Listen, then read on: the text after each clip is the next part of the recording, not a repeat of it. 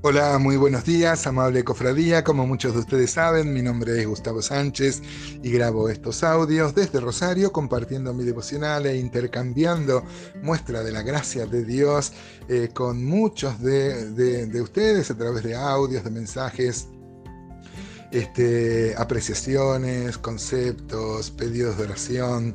Es realmente para mí una muestra de la gracia de Dios también eso.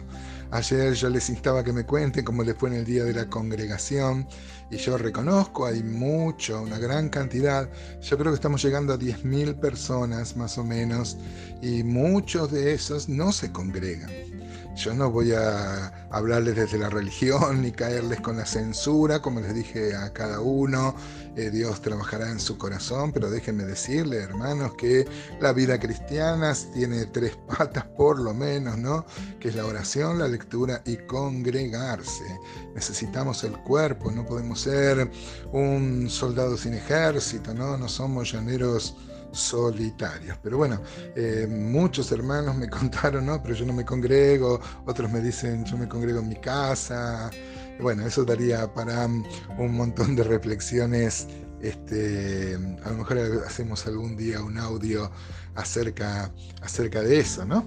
Este, bueno, ayer habíamos este, llegado hasta el versículo 10, eh, donde el apóstol Pablo, del capítulo 1 de Romanos me refiero, eh, donde él va a manifestar su deseo de poder llegar a Roma con un próspero viaje, así lo va a expresar. Eh, retomo desde el 8, eh, pero vamos a continuar desde el 11 en nuestra consideración. Dice, primeramente doy gracias a mi Dios, el 8, mediante Jesucristo, con respecto a todos vosotros, de que vuestra fe se divulga por todo el mundo, porque testigo me es Dios, a quien sirvo en mi espíritu, en el Evangelio de su Hijo, de que sin cesar hago mención de vosotros siempre en mis oraciones, rogando que de alguna manera tenga el fin, por la voluntad de Dios, un próspero viaje para ir a vosotros. Versículo 11 dice, porque deseo veros, para comunicaros algún don espiritual, a fin de que seáis confirmados. Esto es para ser mutuamente confortados por la fe que nos es común a vosotros y a mí pero no quiero, hermanos, que ignoréis que muchas veces me he propuesto ir a vosotros, pero hasta ahora he sido estorbado para tener también entre vosotros algún fruto como entre los demás gentiles. A griegos y a no griegos, a sabios y a no sabios soy deudor. Mire cómo lo veía el apóstol Pablo. Así que en cuanto a mí, pronto estoy a anunciaros el Evangelio también a vosotros que estáis en Roma. Habíamos dicho en la introducción hace unos días que este es el motivo de la carta.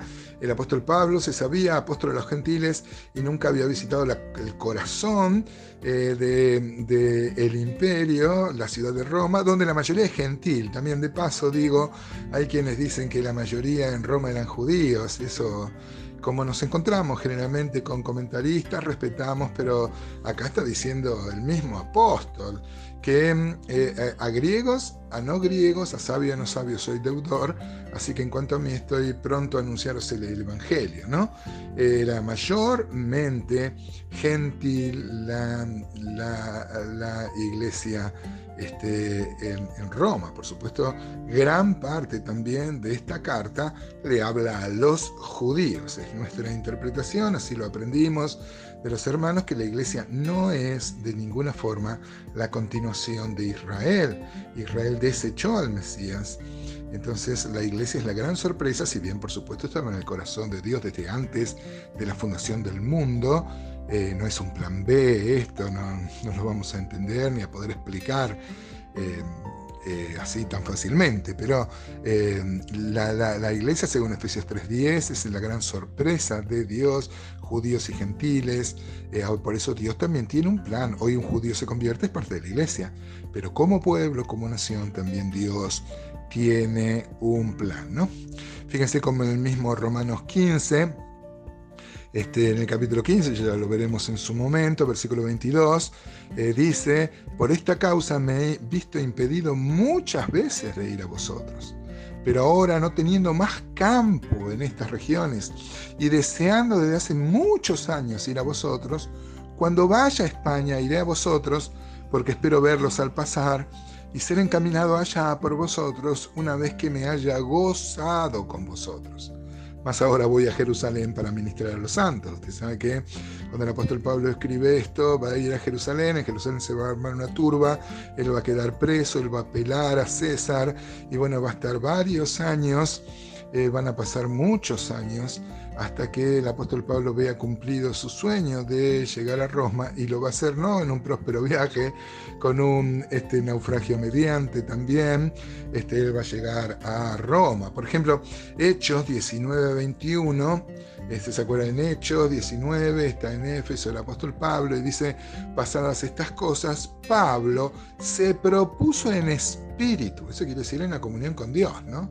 Ir a Jerusalén, después de recorrer Macedonia y Acaya, diciendo, después que haya estado allí me será necesario ver también Roma.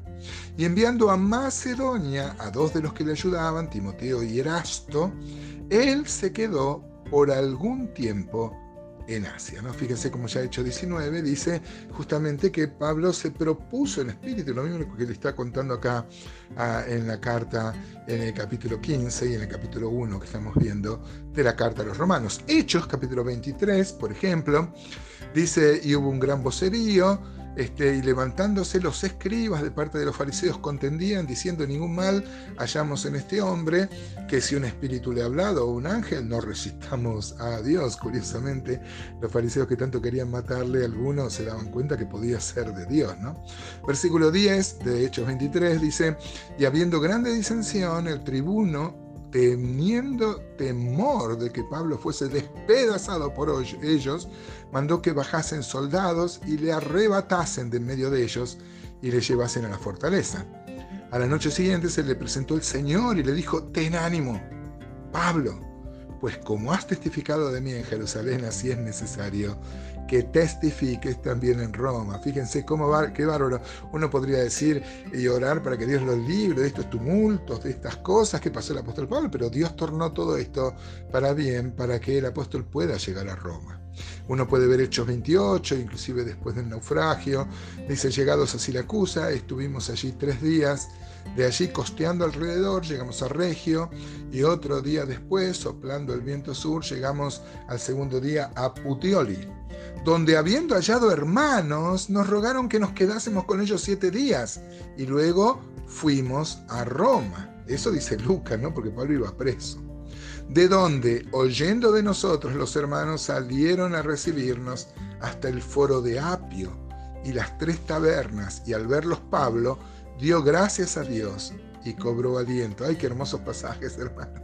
Cuando llegamos a Roma, dice Lucas, que acompañaba al apóstol Pablo, el centurión entregó los presos al prefecto militar, pero a Pablo se le permitió vivir aparte con un soldado que lo custodiase. Bueno, eh, podemos sacar muchas enseñanzas, hermano. Las pruebas, el apóstol Pablo se había propuesto eh, ir a Roma, eh, creía que iba a tener un, un este, próspero viaje, aunque a Gabo le va a decir que le esperan dolores y sufrimiento, tanto así que los mismos compañeros, ¿se acuerdan? Le mm, tratan de reconvenir para que no vaya y no perderlo al apóstol Pablo, sin embargo él dijo que no tenía este, eh, gran estima por su vida o mayor estima por su vida que la voluntad de Dios, así que no que lo libren de esa carga, ¿no? Cuánto para aprender, hermanos del apóstol Pablo, cuánto para aprender de sus sufrimientos y de la voluntad de Dios llegando a Roma.